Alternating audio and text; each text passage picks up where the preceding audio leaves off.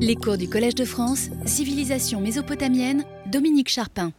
Le cours d'aujourd'hui va donc être consacré à l'étude de l'environnement et de l'urbanisme de la ville d'Our. Je dois commencer par indiquer les sources et les méthodes disponibles pour une telle approche par nature très interdisciplinaire. Je ne m'attarderai pas sur les données archéologiques, euh, qu'il s'agisse de prospection ou de fouilles, on le verra, ni sur les données textuelles, mais je voudrais au départ mettre l'accent sur ce qu'on peut appeler la télédétection.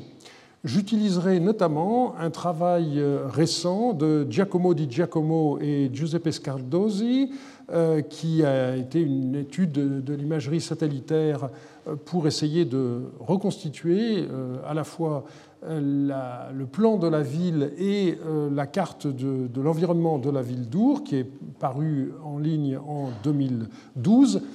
C'est une étude euh, qui a été menée dans le cadre d'un projet italien qui s'appelle Virtual Museum of Iraq, qui a été mis en place suite au pillage du musée de Bagdad en 2003. Et l'idée, c'est de donner aux visiteurs de ce musée virtuel le contexte pour un certain nombre d'objets qui ont été sélectionnés et donc, euh, à chaque fois, l'idée, c'est d'avoir trois niveaux temporels. Euh, l'état euh, au moment dans l'Antiquité, puis l'état au moment de la découverte, et finalement l'état aujourd'hui. Alors, pour l'étude de Di Giacomo et Scardosi, quelles étaient les images disponibles? Il y avait d'abord un certain nombre de vues aériennes de la Royal Air Force pendant les fouilles de Goulet, donc faites par avion dans les années 20 euh, et au début des années 30. Et puis, euh, il y a eu ensuite des vues par satellite. Euh, l'avantage est qu'elles ont une précision telle qu'on peut aujourd'hui en tirer des relevés archéologiques qui sont beaucoup plus précis qu'avec les méthodes traditionnelles qui étaient utilisées lors des fouilles. Ces photos satellitaires disponibles, ce sont d'abord euh, des vues qu'on peut considérer aujourd'hui comme anciennes, celles des années 60, euh, elles proviennent de satellites euh, militaires espions américains qui ont été lancés après 1960 lorsque un avion américain U-2 a été abattu par les Russes et son pilote capturé. Donc les Américains ont cherché à faire des choses automatisées et c'est comme ça que ces programmes ont été développés et heureusement pour la science, toutes ces photos depuis 2002 ont été déclassifiées et donc sont disponibles pour étude. Euh, donc vous avez euh, ici une image d'un satellite Gambit KH7 de l'US Air Force euh, en 1966 qui avait une résolution au sol de 60 cm. Hein. C'est des engins qui sont déjà extrêmement précis. Et voilà une des vues que ce satellite a données de la ville d'Our. Et puis l'autre satellite, il vient du programme parallèle de la CIA, Corona KH4b, euh, qui avait une forme euh, différente et qui avait une résolution un peu moins bonne parce que c'était l'aboutissement d'un programme plus ancien, donc euh, à peu près 1m83 de résolution au sol. Dans les deux cas, vous aviez des photos qui étaient prises sur des films argentiques qui faisaient à peu près un kilomètre de long et qui étaient euh, placés dans des capsules euh, qui retombaient sur Terre grâce à quelques petites fusées qui leur étaient attachées. Et ensuite, ces, capsules étaient récupérées par des avions spéciaux et elles étaient prévues pour s'autodétruire, pour ne pas tomber entre des mains hostiles au cas où les Américains n'arriveraient pas à récupérer ces photos.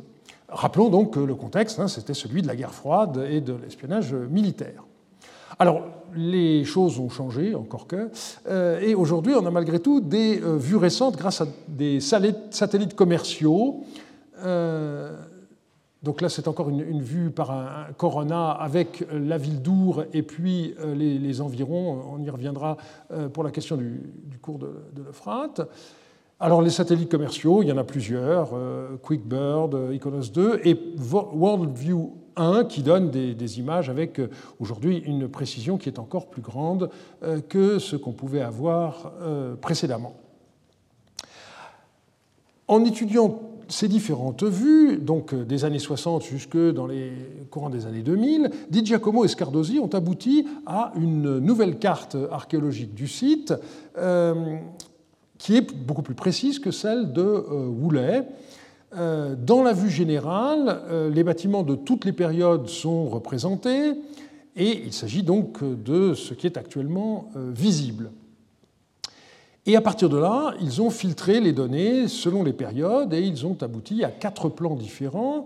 Euh, l'un qui concerne le troisième millénaire, un autre qui concerne l'époque paléo-babylonienne, on y reviendra en détail tout à l'heure, un troisième pour l'époque cassite et un dernier euh, pour l'époque, excusez l'erreur sur le plan, pour l'époque néo-babylonienne.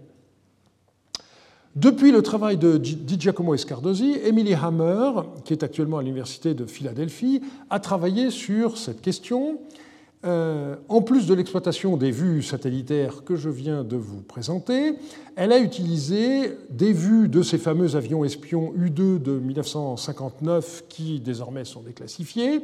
Et puis elle-même, elle a photographié le site d'Our au printemps 2017 avec un drone euh, de type DJI Phantom 4 si vous voulez en acheter un, euh, il y, en a euh, dans la rue Soufflot. Hein. il y a une boutique qui, vend ce genre d'engin.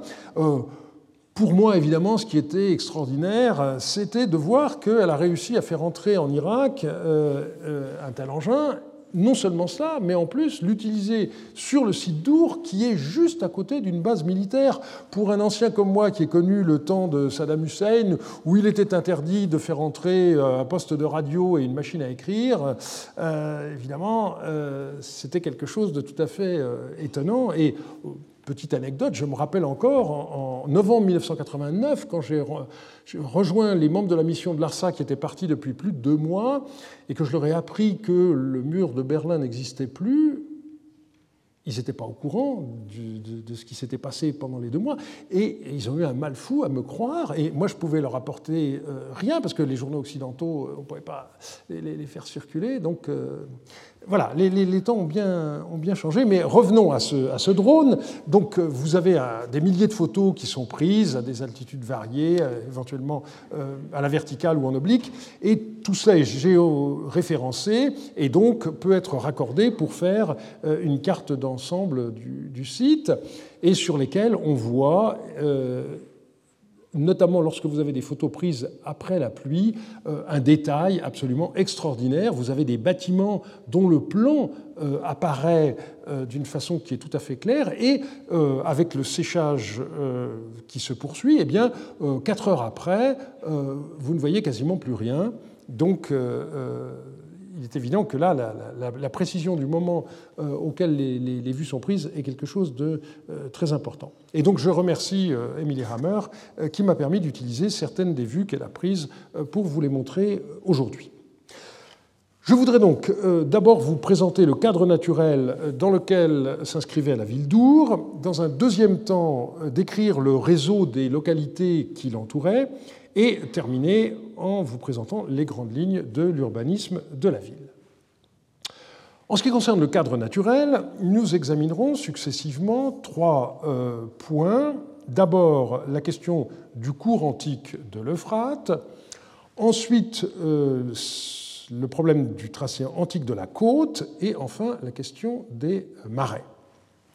Pour commencer avec euh, le cours de l'Euphrate, eh bien, euh, on sait que le fleuve coule aujourd'hui à l'est du site. Euh, donc, le, site est marqué A sur cette vue euh, satellitaire. L'Euphrate est très sombre ici, on ne le voit guère, mais il est à l'endroit marqué C. Et ce qui est très intéressant, c'est que cette photo de 1966 montre clairement un paléoméandre qui se situe au sud euh, de, la ville. Donc on voit qu'il y a eu un déplacement très important euh, du cours de l'Euphrate entre l'Antiquité et aujourd'hui.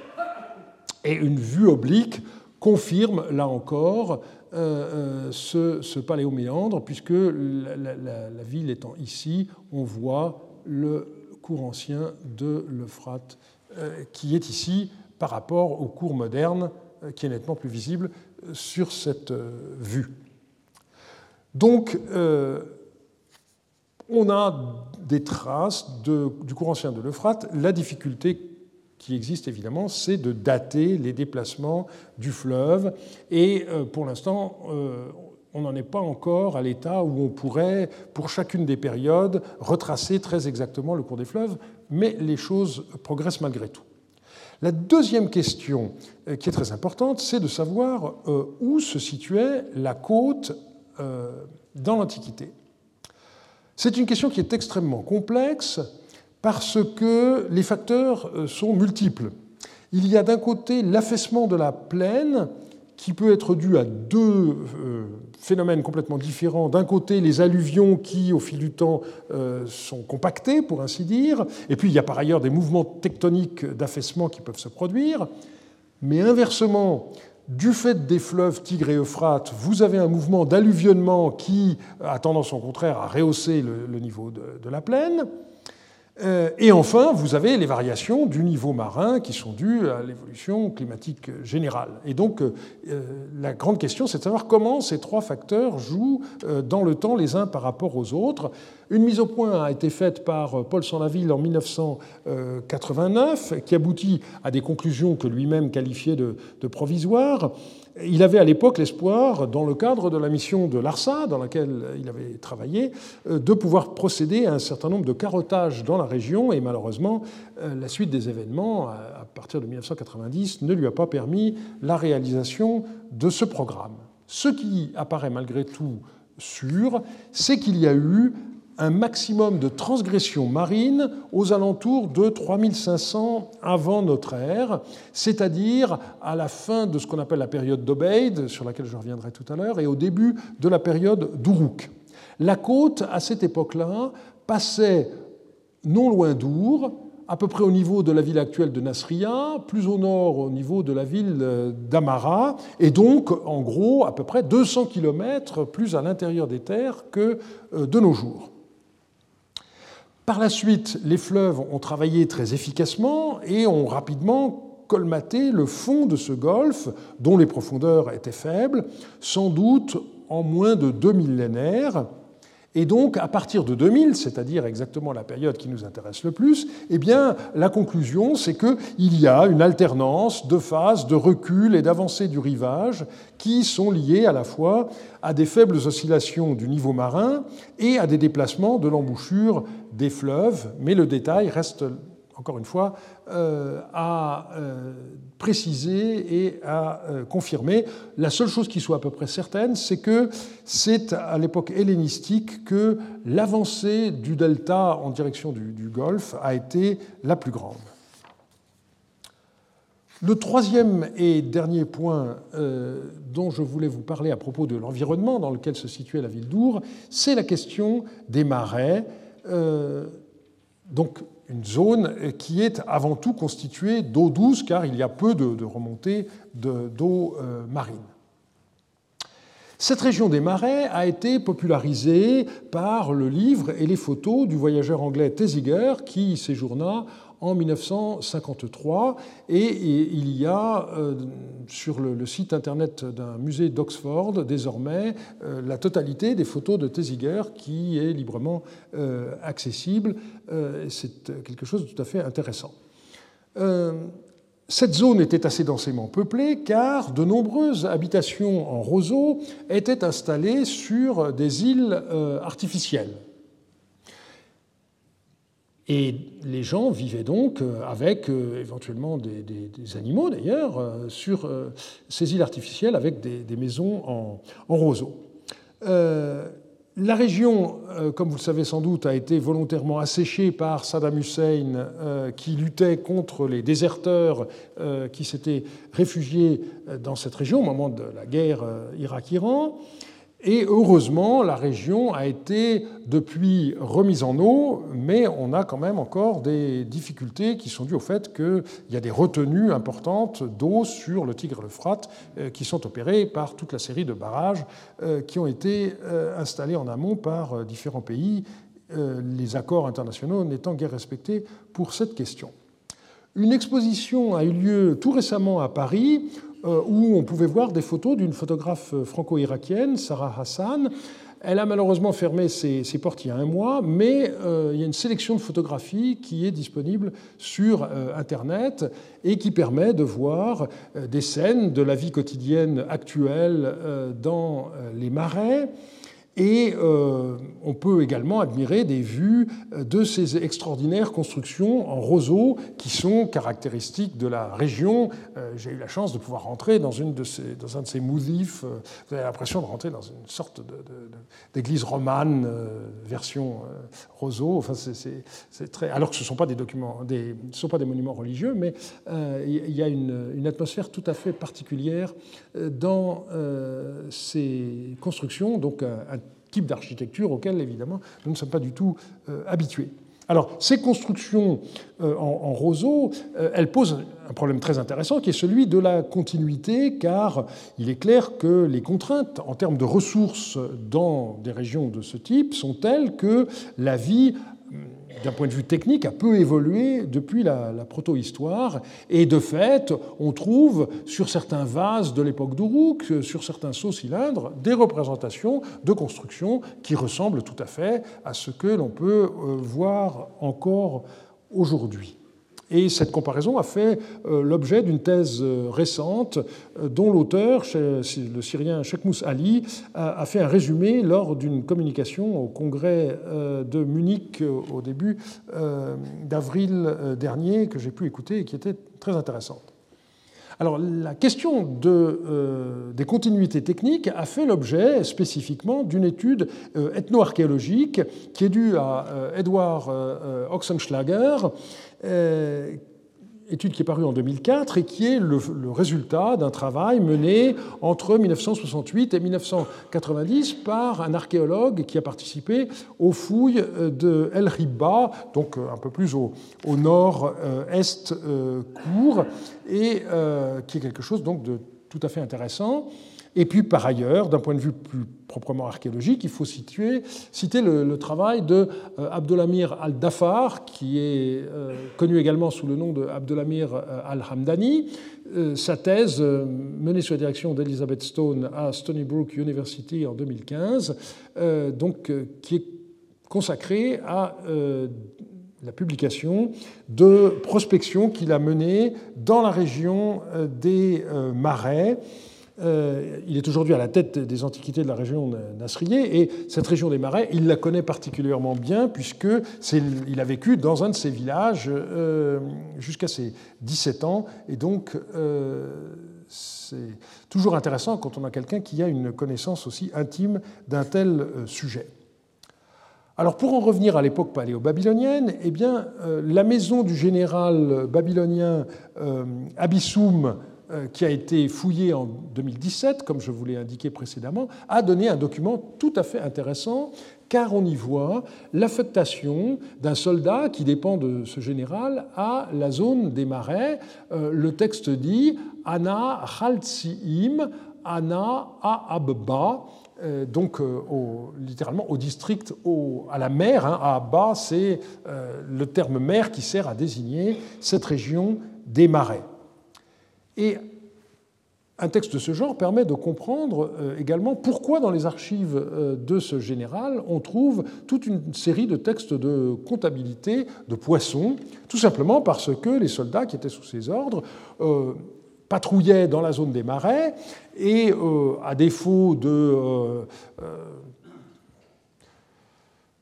malfaisant à arrêter et à, ramener, euh, eh bien, s'il n'y avait pas d'incident particulier, euh, ils s'occupaient en pêchant et donc ensuite ils ramenaient le produit euh, de leur pêche.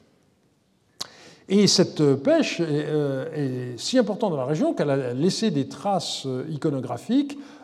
alors ici, c'est un, une empreinte de sceau qui date du troisième millénaire, mais on voit très bien le personnage qui, dans la main gauche et dans la main droite également, euh, euh, ramènent des gros poissons qui sont euh, attachés.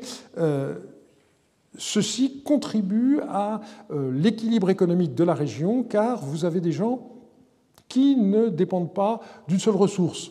Il y a des endroits dans lesquels il est possible de cultiver des céréales.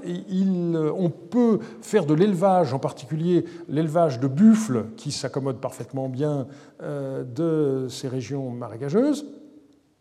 On reviendra sur les troupeaux du, dieu Nana par la suite. Et euh, vous avez également donc les ressources qui sont euh, liées à la pêche. Vous avez les, roseaux qui sont euh, une matière première très importante. Donc on arrive à faire un équilibre économique assez bon.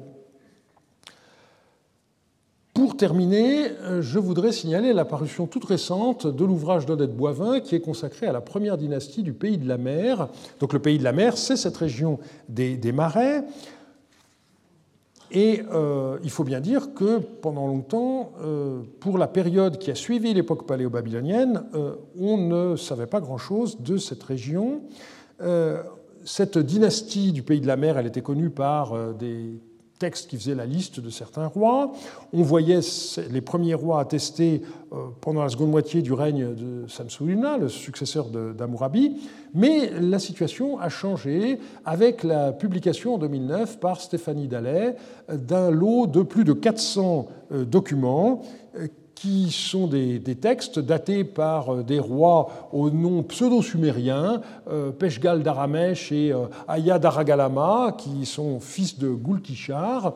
Et désormais, la position chronologique de ces textes est assurée. On est juste après la fin de l'époque paléo-babylonienne, donc dans les décennies qui suivent 1600 avant notre ère, selon la chronologie moyenne.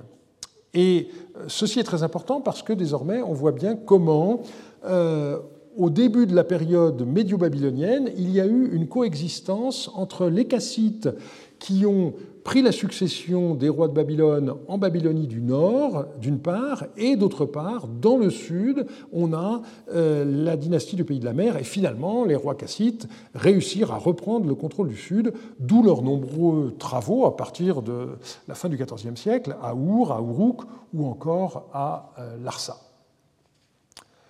Voilà pour ce qui concerne donc l'environnement et je voudrais maintenant passer à la question du réseau urbain autour de euh, la ville d'Our.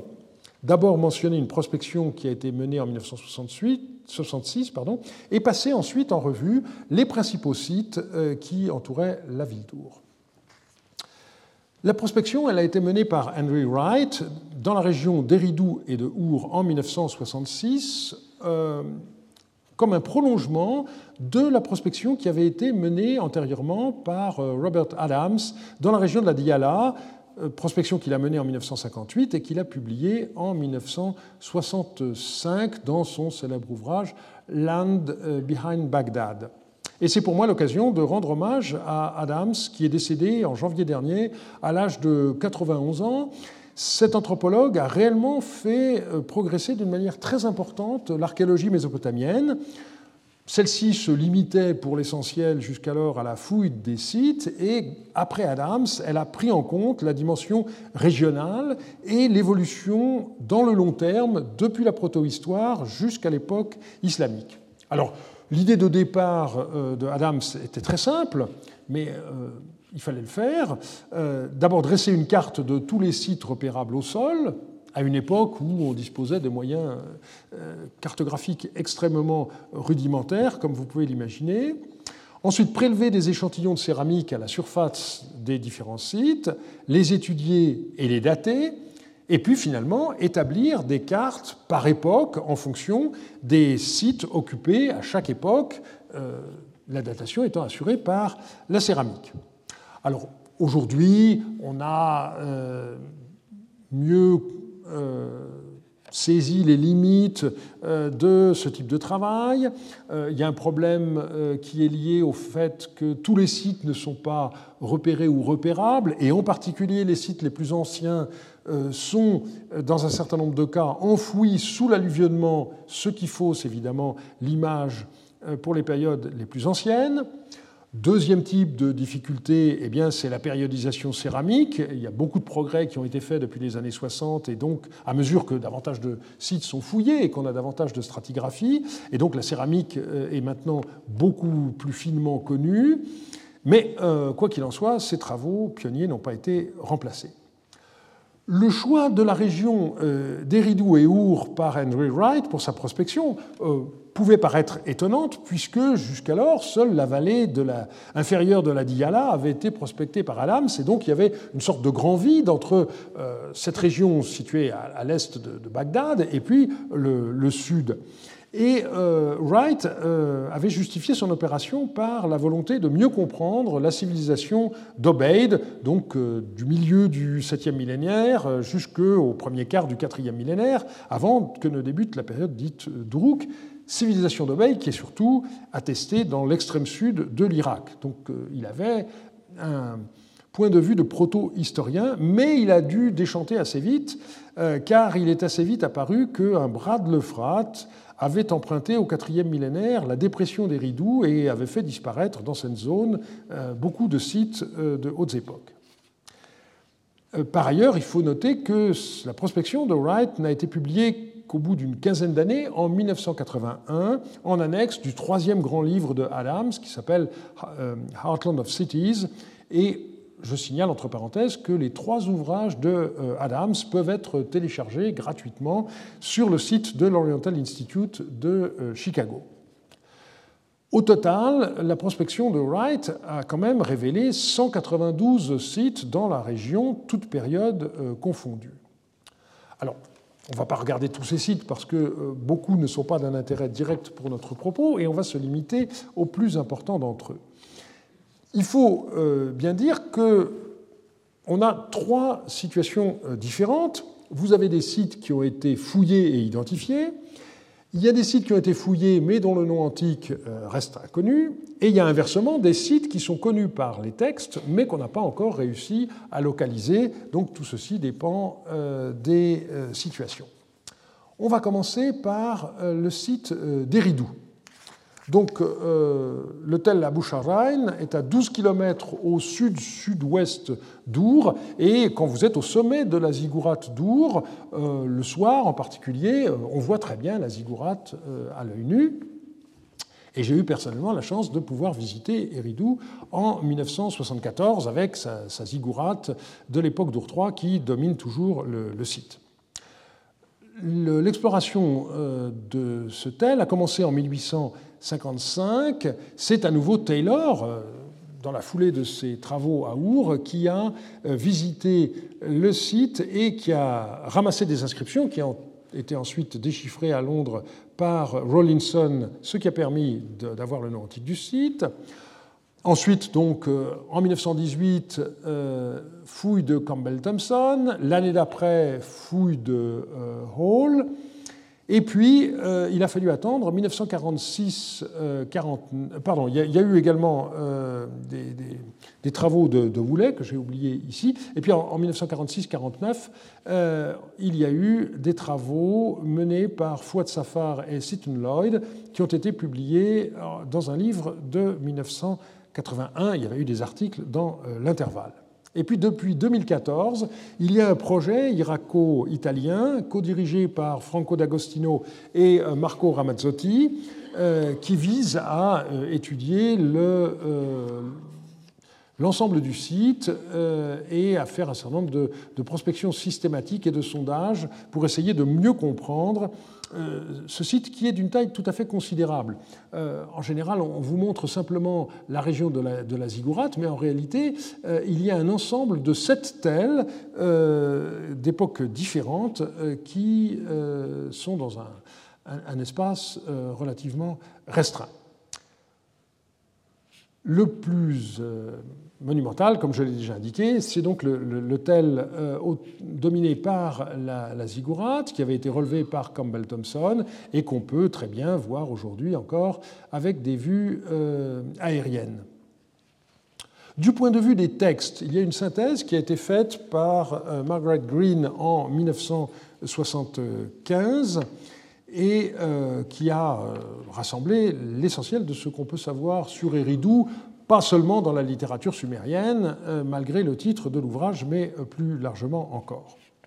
Ce qu'il faut comprendre, c'est que la, région des Ridoux se trouve dans une dépression qui est séparée de la ville d'Our par euh, un, promontoire, une sorte d'arête rocheuse qui s'appelle le Hazim. Et le résultat, c'est que, en cas d'inondation particulièrement forte, eh bien, les eaux de l'Euphrate se déversaient dans cette dépression et formaient une sorte de marécage qui s'asséchait peu à peu lorsque le niveau de l'Euphrate euh, avait euh, baissé. D'un point de vue historique, la ville d'Eridou est célèbre par le fait qu'elle a été la première ville siège d'une royauté après le déluge, dans la tradition historiographique euh, sumérienne.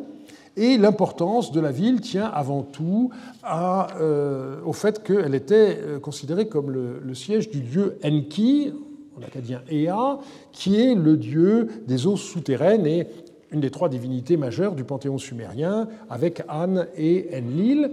Et euh, ce domaine des eaux souterraines dont Enki est le maître eh bien, a, donné le nom de son temple, donc on parle de l'Eabzu euh, pour désigner le temple d'Enki. Du point de vue des, textes, on s'aperçoit que euh, la ville d'Eridou meurt pratiquement à la fin de l'époque d'Ur III et les données textuels qui ont été euh, rassemblés par Margaret Green sont euh, tout à fait confirmés par l'archéologie. Le, ramassage de céramique à la surface du tel a donné des tessons pour les époques très anciennes. Euh,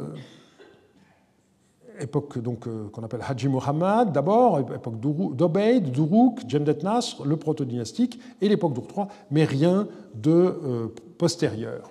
Et donc, euh, étant donné qu'on aura l'occasion d'y revenir, euh, on s'aperçoit qu'il y a beaucoup de prêtres à Our euh, qui se réclament du dieu Enkideridou. J'ai proposé dans mon livre sur le clergé que le clergé d'Eridou se soit réfugié à la fin de l'époque d'Our III ou au début de l'époque paléo-babylonienne dans la ville d'Our, mais en emmenant ses propres traditions j'avais pris le, parallèle euh, avec ce qui s'est passé euh, dans la troisième partie de l'époque paléo-babylonienne, lorsque le sud a été abandonné, et que l'on voit, par exemple, les gens d'Uruk qui se réfugient à Kish, et depuis, on a eu l'exemple qui a été publié il y a peu de temps, euh, des prêtres de Nippur qui se sont également réfugiés dans une autre ville, mais en maintenant leur culte traditionnel. Alors, ce qu'on sait malgré tout, c'est que euh, le roi de Larsa, Nouradad, donc euh, au milieu du XIXe siècle, s'est livré à des travaux de restauration euh, d'Eridou.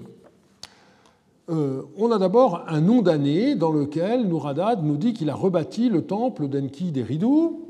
On a ensuite des briques qui ont été trouvées sur place à Eridou euh, dans lesquels euh, se trouve cette déclaration Moi, Nourada, d'homme fort, fermier fiable d'Our, roi de Larsa, qui purifie les rites du sanctuaire de les Babars, j'ai désiré rebâtir Eridou, qui était ruiné depuis un passé lointain, en vue de mon règne de Misharum. J'ai rebâti la résidence brillante du dieu Enki, qu'il aime, et j'ai restauré pour lui ses rites anciens. Donc euh, il y a bien la mention d'une rupture et la volonté de faire euh, exister à nouveau euh, un état euh, antérieur. Et l'allusion à la Misharum, de ce point de vue-là, est intéressant, puisque c'est le même mouvement de euh, retour à la pureté des, origines qui apparaît dans ce texte. Et puis il y a une version plus longue de cette inscription qui figure sur un cône qui a été ramassé à Boucharain par Delugaz et Jacobsen dans les années 30 et qui a été édité pour la première fois seulement en 1990 10 par euh, Douglas Frayne dans euh, le volume des inscriptions royales paléo-babyloniennes. Et euh, vous allez voir que cette inscription plus longue est tout à fait intéressante. Pour le dieu Enki, seigneur des Ridou, son seigneur, donc ça c'est la première partie de l'inscription, le nom du dieu avec ses épithètes. Deuxième partie, Nouradad, homme fort, pourvoyeur d'Our, roi de Larsa, qui soumet à Shamash les pays étrangers. Donc là, c'est le nom du roi et ses épithètes. Ensuite, on passe à ce qu'on appelle la clause temporelle. Quand il eut restauré Our et Larsa, qu'il eût réinstallé leur population dispersée dans leurs demeures. Puis après ça, malheureusement, il y a un passage tout cassé, leur population captive, les fondations fermes, et ridoux. Bon, malheureusement, c'est pas bien conservé à cet endroit-là et on n'a pas de duplicat. Et la dernière clause, c'est la commémoration de la construction. Ce jour-là, il ne laissa pas un ennemi d'Enki euh, y entrer, donc dans la ville d'Eridou. Le seigneur Nudimmoud, c'est-à-dire euh, Enki, c'est une épithète du dieu Enki, en fut content. À côté de son ancien temple, il, c'est-à-dire Nouradad, bâtit à neuf pour lui, c'est-à-dire Enki, son Abzu, l'Emekukuga, et il y fit entrer son trône, son emblème et son ancien trésor. Alors voilà une inscription qui est tout à fait intéressante. Elle est classique euh, dans ces quatre parties, mais on a quelque chose d'ici qui est tout à fait atypique. D'habitude, euh, comme dans l'inscription précédente, un roi vous dit toujours qu'il a restauré les choses comme elles étaient auparavant. Et ici, vous avez, pour la seule fois à ma connaissance à l'époque paléo-babylonienne, un roi qui vous dit qu'il a construit un nouveau bâtiment à côté de l'ancien. Et on voit bien que les accessoires du culte, si je puis dire, euh, eh bien, sont installés dans le nouveau euh, bâtiment euh, et non pas euh, donc, dans l'ancien qui aurait été restauré. Alors il n'y a pas lieu de remettre en doute la réalité de ces travaux, puisque ces inscriptions au nom du roi de l'Arsanoradad ont été retrouvées sur le site même d'Abou Sharain, mais on peut en revanche s'interroger sur leur portée il n'est guère vraisemblable que euh, les descendants du clergé des Ridoux euh, qui s'étaient réfugiés à Our soient tous retournés euh, sur place. On peut supposer que quelques prêtres éventuellement ont été réinstallés, mais guère plus. Et on a très très peu d'attestation du, culte d'Enki par la suite. On a un document de l'époque de Rimsin qui mentionne de la laine pour l'habit du dieu Enki à Larsa et l'habit du dieu Enki à Eridu. Donc euh, il y avait en effet eh bien toujours euh, une statue de culte qui était maintenue euh, dans le, temple construit par Nouradad, mais on a aussi quelques attestations de, de, voyage à Eridou dans les textes littéraires qui peuvent faire penser qu'il y avait de temps en temps des processions qui faisaient qu'on allait là-bas. J'y reviendrai à propos de Hammurabi et Samsuiluna par la suite. Voilà donc pour euh, cette ville qui est une ville quasiment morte, euh, donc à l'époque euh, paléo-babylonienne. Un exemple de ville dont nous connaissons le nom mais pas l'emplacement, c'est celui de Kiabrig, littéralement le lieu des purificateurs à. Ça ne devait pas être une ville très importante, mais il y a des textes littéraires qui mentionnent cette localité et qui la situent à proximité d'Eridou. Et puis, on sait que les deux frères euh, qui vivaient dans la maison numéro 7 Quiet Street, dans le quartier EM, euh, e dont on reparlera dans un instant, qui s'appelaient Eshulur Biourou et Enam Tissoud, tous les deux qui étaient des purificateurs à brigue rattaché au dieu Enkidu, eh bien, il un champ alimentaire dans cette localité de Kiabrig et on a retrouvé dans leur maison un contrat par lequel il confiait la culture de ce champ à un fermier. Donc il y a toujours euh, à l'époque de euh, Rimsin un lien entre ces purificateurs qui habitent à Our, qui sont rattachés à Enkidu, et la ville de Kiabrig, euh, dans laquelle, donc, à proximité de laquelle se trouve euh, le champ qui leur a été dévolu. Avec Tel Obeid, on arrive dans un cas un peu différent, puisque c'est un site qui a été connu pendant longtemps, mais dont on ne connaissait pas le nom. Il a été fouillé euh, peu après la Première Guerre mondiale, donc vous voyez qu'il est situé à quelques kilomètres à l'ouest de euh, Dour. Hall y a d'abord travaillé en 1919, euh, ensuite Woolley y a travaillé en 1923, et les deux se sont associés pour publier ensemble un rapport définitif qui a été le premier volume de la série Ur Excavations dès 1923. 27.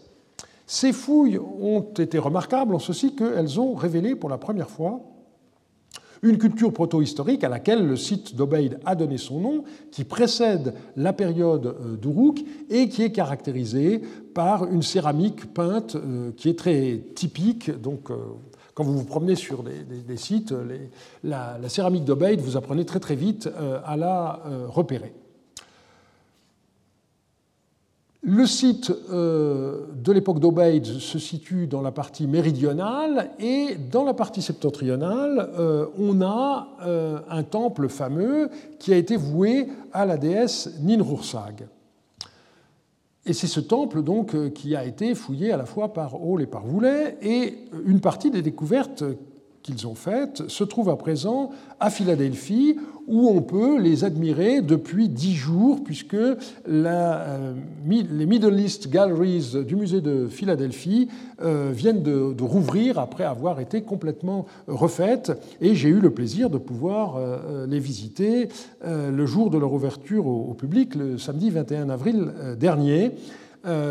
voici donc quelques-uns des des objets les plus célèbres euh, retrouvés dans ce sanctuaire de Nidroursag. Euh, il y a plusieurs figurines de, bovins en cuivre. Il y a une, frise sur laquelle on, reviendra. Vous avez des, piliers avec euh, des, mosaïques tout à fait intéressants. Et j'en profite donc pour vous montrer quelques vues de ce musée rénové où vous avez en particulier les objets des fameuses tombes royales d'Our qui sont exposés désormais dans un cadre euh, qui sont euh, dignes d'eux, euh, avec des, non seulement une présentation beaucoup plus attrayante qu'auparavant, mais aussi des travaux qui ont été faits. Par exemple, euh, ce collier a été complètement remonté d'une façon tout à fait différente de ce que euh, voulait, et peut-être sa femme Catherine euh, avait dans le style des années 20 et 30 fait précédemment. Il y avait une espèce de grand bandeau, mais ça ne marchait pas très bien. Et maintenant, on s'est aperçu qu'en fait, il est beaucoup plus logique d'avoir un, collier à plusieurs rangs avec des pendeloques en or, tout ceci étant donc en pierre de, lapis lazuli. Voilà donc euh, quelques, images euh, de euh, ce très beau musée. Je reviens à la fouille d'Obeid. L'attribution du temple à la déesse Ninrosag a été faite grâce à une inscription commémorative du roi d'Our qui s'appelle Aanepada, le fils de Messanepada, donc un contemporain de ces tombes royales dont je viens de vous montrer quelques objets. Et euh, on a également euh, euh, un duplicat de cette inscription sur une des figurines de bovins en cuivre et une autre inscription qui figure sur un fragment de bol qui a été offert à la déesse Ninrursag pour la vie de Aanepada. Vous avez ici une vue du temple selon le, le, relevé de Hall et Woolley. Mais euh, il s'est passé quelque chose d'intéressant, c'est que euh, un peu plus tard, les Américains ont fouillé à Hafaja, dans la basse vallée de la Diyala, un temple qu'ils ont appelé le temple ovale parce que on avait non seulement un bâtiment rectangulaire, mais autour on avait une enceinte qui avait une forme un peu ovale. Et euh, qui était le, chef de cette mission, a été très frappé par le fait que le plan de son temple ressemblait de, de façon très très précise au, temple qui avait été découvert à Obeid. Mais le temple d'Obeid euh, n'avait pas euh, euh, d'enceinte ovale, et donc de Lougaz est descendu rapidement. et en quelques jours, il a cherché, alors dans un rayon qui correspondait à ce qui existait à Rafadja, il a cherché cette enceinte ovale et il a réussi à la dégager en partie, illustrant le principe bien connu qu'on ne trouve que ce qu'on cherche. Et donc, euh, on a désormais euh, une vue plus complète de ce sanctuaire, donc, qui date à peu près euh, du XXIVe siècle.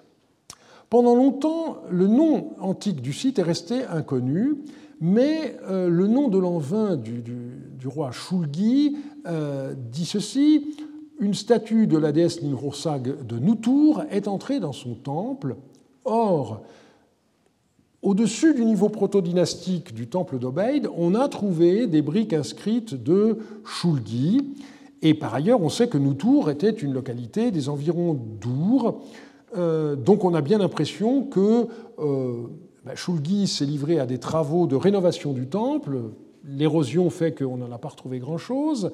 Il a commémoré cela dans un nom d'année, et donc euh, il est assez vraisemblable que Noutour puisse être le nom antique de Tel Obeid. Et euh, à peu près au même moment, euh, Walter Salaberger, dans son livre de 93, Piotr Steintgeller, dans un article paru deux ans après, et Douglas Frayne, encore deux ans plus tard, ont convergé pour indiquer que cette hypothèse était assez ou très vraisemblable, ça, ça dépend du degré de, confiance en soi et d'optimisme euh, des, auteurs. Je passe maintenant à euh, la ville de, de Gaëch. Euh, le Saharia, situé à 7 km à l'est d'Our, et où une fouille de six semaines a eu lieu dans l'hiver 2011-2012. La motivation de euh, Elizabeth Stone et Paul Zimanski, au départ, c'était d'étudier un petit site euh, de type villageois pour avoir euh, une image un peu différente de ce qu'avaient donné les fouilles de Houlet à Our, qui était un grand ensemble urbain. Et là, comme toujours, quand on a des plans, eh bien, l'expérimentation vous donne tout à fait autre chose que ce que vous attendez. et sur ce site, ils n'ont trouvé absolument aucune architecture domestique. Partout, ils ont rencontré l'argile compacte d'une plateforme qui devait servir de soubassement à un bâtiment ou à un complexe de bâtiments important qui a été complètement érodé au sommet. Par ailleurs, ils ont trouvé un nombre assez élevé d'inscriptions royales, malheureusement toutes fragmentaires, donc euh, ils n'avaient pas l'indication du nom du site euh, des Montveilles. Mais ça montrait que c'était un site important, et du coup, ils ont mis cela en relation avec un, rituel qui est connu par les documents administratifs de l'époque d'Our. C'est la fête de la Kitty qui avait lieu deux fois par an au début du septième mois, c'est le moment où on fait les plantations, et puis six mois plus tard, lorsque l'on fait la moisson. Et un des éléments marquants de ce rituel, c'est le déplacement du dieu Nana, entendez de sa statue, en bateau jusqu'au temple euh, qui s'appelle Karzida et qui est situé dans le site de Gaesh. Donc ce, rituel a été reconstitué par Salaberger dans sa thèse, euh, et euh, François Carouet avait proposé que Gaesh soit situé à à peu près 6 km à l'est-nord-est d'Our. Ça correspond très exactement à l'emplacement de Tel Saharia. D'où l'idée, la proposition euh, de Stone et Zimanski que euh, Tel Saharia soit Gaesh. Mais si c'est bien le cas, alors il faut bien dire que malheureusement, on n'en saura jamais plus sur le temple de Karzida qui a été complètement euh, érodé. Le dernier site dont je voulais vous, parler, c'est le site de Tel Khayber. Tel Khayber est situé à 19 km au nord-ouest d'Our. Et vous avez deux tels, l'un qui date de la première dynastie du pays de la mer, et l'autre, euh, un peu plus loin, qui date de l'époque euh, cassite. Et euh, ces deux sites se trouvaient en bordure d'un des cours anciens de l'Euphrate, hein, que vous voyez reconstitué ici, et qui contournait la ville, et on a vu des vues satellites de ce qui se passait au, sud. Hein. Ce site de Tel Khayber a été fouillé depuis 2013 sous la direction de Stuart Campbell et Jane Moon, et ils ont essentiellement découvert un grand bâtiment public qui clairement n'était pas un temple, et euh, avec des archives d'une soixantaine de tablettes. Euh, ceux d'entre vous qui ont écouté l'année dernière euh, Eleanor Robson se rappellent sans doute ce qu'elle nous en a dit, et ceux qui n'ont pas pu l'écouter euh, peuvent euh, réécouter euh, sur le site web du, collège et regarder tous ces documents et toutes ces vues qu'elle nous a montrées. Ce qui est clair, c'est qu'à cette époque-là, on a assez clairement un déclin dans la maîtrise du cunéiforme. Les textes n'ont pas donné d'indice quant au nom antique du site, mais on a une mention du roi Ayadaragalama euh, qui permet donc de considérer ces textes comme euh, contemporains de ceux de Cusas IX, donc juste après la chute de la première dynastie de Babylone. Et donc ceci confirme qu'à cette époque, eh euh, le sud n'était pas complètement abandonné comme on l'a cru pendant longtemps. Pour terminer, donc, euh, quelques indications concernant le cadre euh, urbain euh, d'Our. D'abord, je voudrais rappeler quelques données de la télédétection. une des conclusions les plus intéressantes du travail d'Emily Hammer, c'est que la taille du site d'Our est beaucoup plus importante que ce que Woolley n'a indiqué. Lorsque on surimpose le plan du site d'Our tel qu'il a été donné par Woolley, qui figure ici en rouge, à une image satellitaire, eh bien, on s'aperçoit que euh, le topographe de Woolley n'a reporté sur son plan qu'une partie du site, et en réalité, le site était beaucoup plus vaste. Vous avez une ville basse qui fait pas moins de 440 hectares, avec à l'intérieur donc une ville haute, euh, c'est celle qui est représentée partout, euh, qui fait déjà 60 euh, hectares, ce qui est pas mal. Alors, à l'intérieur de cette ville, eh bien, qu'est-ce qu'on peut, on peut repérer? D'abord, euh, quelques remarques du point de vue des, différents plans disponibles. Le plan de Woolley, qui a été publié dans le, volume consacré à l'époque paléo-babylonienne, euh, a l'inconvénient de euh, d'incorporer un certain nombre de bâtiments qui n'ont rien à voir avec l'époque paléo-babylonienne. Par exemple, ce palais euh, néo-babylonien euh, à côté du port nord, euh, ou encore ces constructions le long de la muraille qui sont postérieures à l'époque paléo-babylonienne, ce fort d'époque cassite. Et puis, en ce qui concerne le temple, alors c'est en, plus pâle, mais le Téménos d'époque néo-babylonienne, qui évidemment n'existait pas à l'époque paléo-babylonienne, figure aussi le mausolée des rois d'Our, euh, alors qu'il n'était plus euh, visible à cette époque-là. Et puis vous avez même également en plus pâle, mais quand même reporté sur ce plan, les maisons d'époque néo-babylonienne. Et en revanche, il y a des lacunes. Vous n'avez pas le quartier EH qui a été reporté sur ce plan. Donc c'est un plan qui vraiment n'est pas satisfaisant. Le plan italien récent que j'ai présenté tout à l'heure est nettement meilleur, mais il y a quand même quelques petites erreurs auxquelles il faut faire attention. Euh, le fait que euh, les auteurs ont distingué la ziggourate et l'étemen niguru. Etemen niguru, euh, on y reviendra la, fois prochaine, c'est le nom même de la ziggourate. Donc là, il y a quelque chose qui n'est pas tout à fait cohérent. il y a aussi quelques indications. Par exemple, le quartier EH n'a pas reçu un numéro, donc je l'ai appelé 9 bis.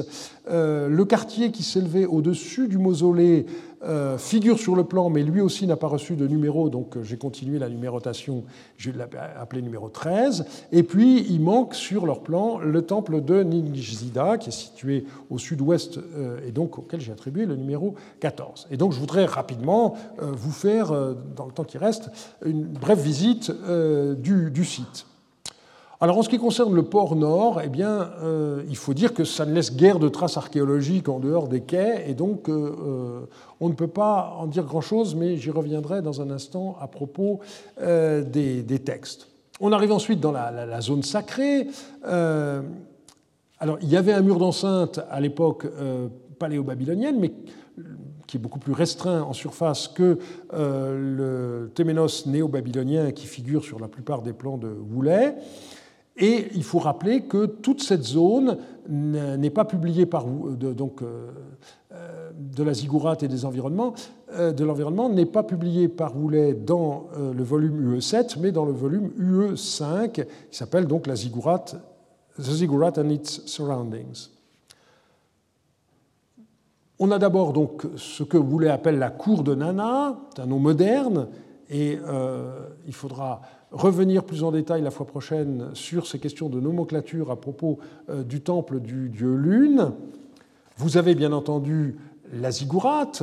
Euh, on est habitué à voir des photos de la ziggourate qui a été reconstituée par le service des Antiquités dans les années 60. Euh, mais ce qui est intéressant, c'est de voir comment elle se présentait juste après les dégagements de Woolley.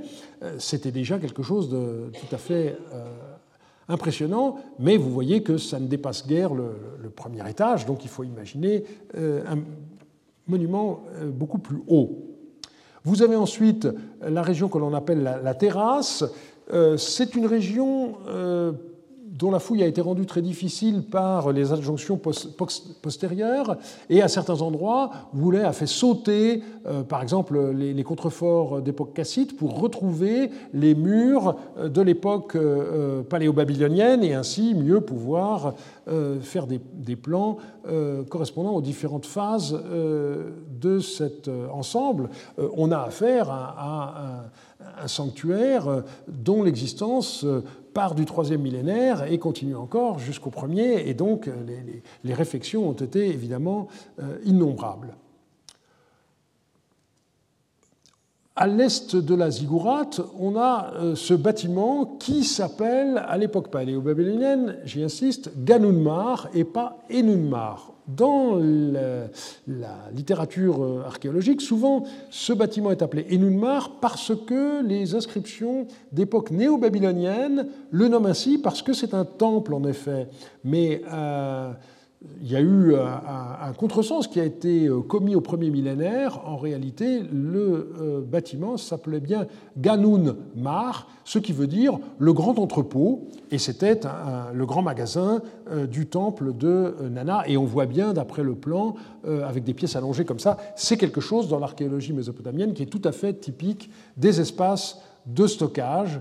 Et donc, euh, on voit que ça ne gênait pas du tout les Mésopotamiens de mettre euh, des espaces de stockage à proximité immédiate du euh, sanctuaire. Plus au sud, on a le bâtiment qui s'appelle le, Double Amar, sur lequel on reviendra en, détail. C'était l'endroit où les serments étaient prêtés.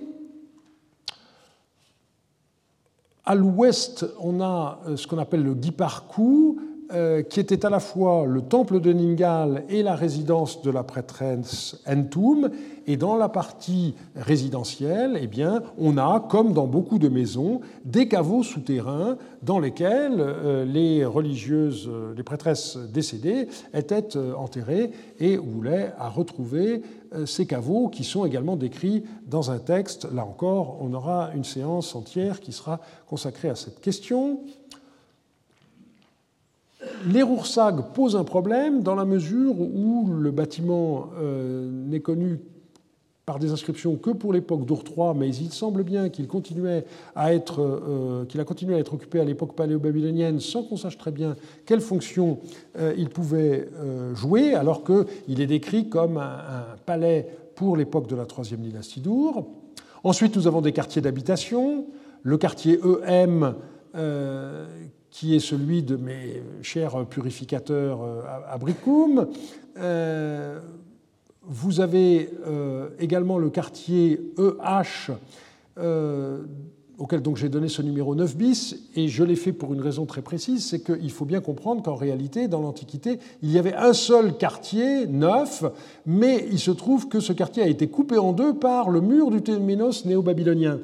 Et lorsque les néo-babyloniens ont creusé les fondations du Téménos, eh bien, ils ont fait disparaître évidemment toute l'architecture domestique de l'époque euh, paléo-babylonienne. Donc voilà les, vestiges qu'on a retrouvés de l'autre côté du, Téménos. Le Téménos euh, est, visible ici et il y a un certain nombre de bâtiments qui ont été euh, retrouvés là, et notamment un temple qui est celui de la déesse Nimin Tabba, que voulait, lisait Dim Tabba. Alors le port ouest, ben, je vous ferai la même remarque que pour euh, le port euh, euh, nord. Le plus grand quartier d'habitation, c'est le quartier AH, qui est situé donc relativement au sud du site. Plus encore au sud, on a le temple voué au dieu Enki, avec un document de fondation de Rimsin il ne faut pas oublier aussi que la région du mausolée des rois de la troisième dynastie d'Our a été réoccupée à l'époque paléo-babylonienne par un certain nombre de bâtiments, dont des maisons. Là encore, euh, le mur euh, du Téménos néo-babylonien nous empêche d'avoir une vue plus complète de euh, ces maisons qui ont été retrouvées de part et d'autre, donc de la, tranchée faite au premier millénaire.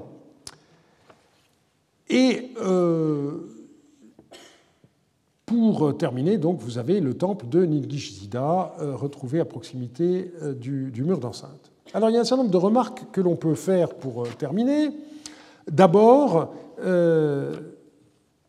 rappeler donc que tout cela, ça n'est que la ville haute de 60 hectares, euh, et il faut prendre en compte également la ville basse, qui s'étendait sur plus de 400 hectares. Et le problème, évidemment, c'est de savoir quelle partie était réellement occupée à l'époque paléo-babylonienne et de quelle manière. Et là, malheureusement, euh, il n'y a pas eu encore de fouilles euh, qui aient été faites dans cette région. Et puis, il faut remarquer aussi qu'en dépit de l'étendue considérable des surfaces fouillées par Roulet, euh, il reste finalement plus de blancs que euh, de zones fouillées. Et euh, la fouille de 2017 a montré que la partie sud était manifestement pleine de grandes maisons, puisque vous avez la maison dite de Sinnada qui a été fouillée par l'équipe de Munich dans cette région, et c'est confirmé par les nombreuses traces d'architecture qui ont été relevées par le drone d'Emily Hammer. Et donc il y a des bâtiments partout.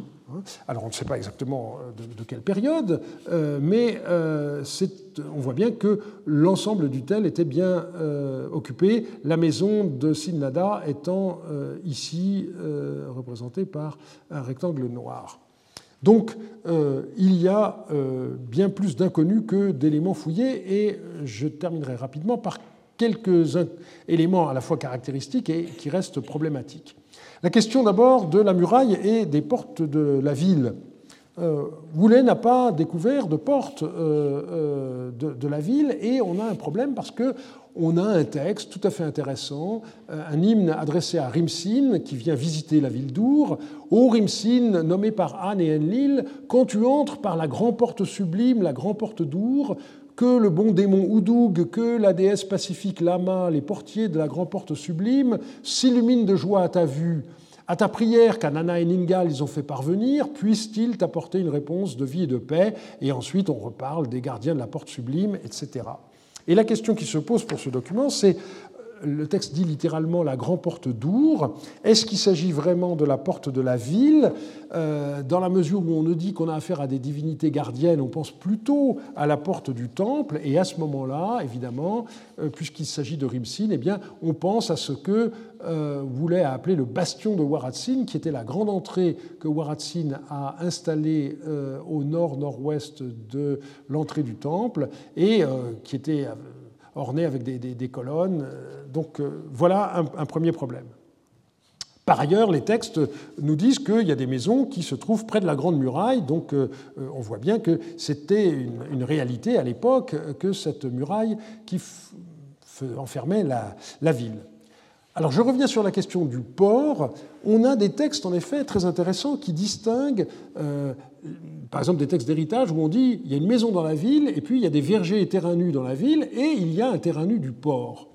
On a des, contrats de location de maison qui disent qu'on a affaire à une maison qui est située dans le port.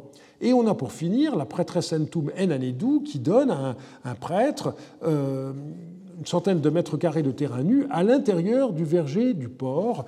Donc on voit bien que c'est quelque chose qui est distingué de la ville. Alors est-ce qu'il s'agit vraiment de ce que Boulet a repéré, qu'il appelle le port nord, ou est-ce qu'il s'agit de quelque chose qui est plus loin et qui serait directement sur l'Euphrate Voilà une question qui se pose à laquelle on ne peut pas encore apporter de réponse.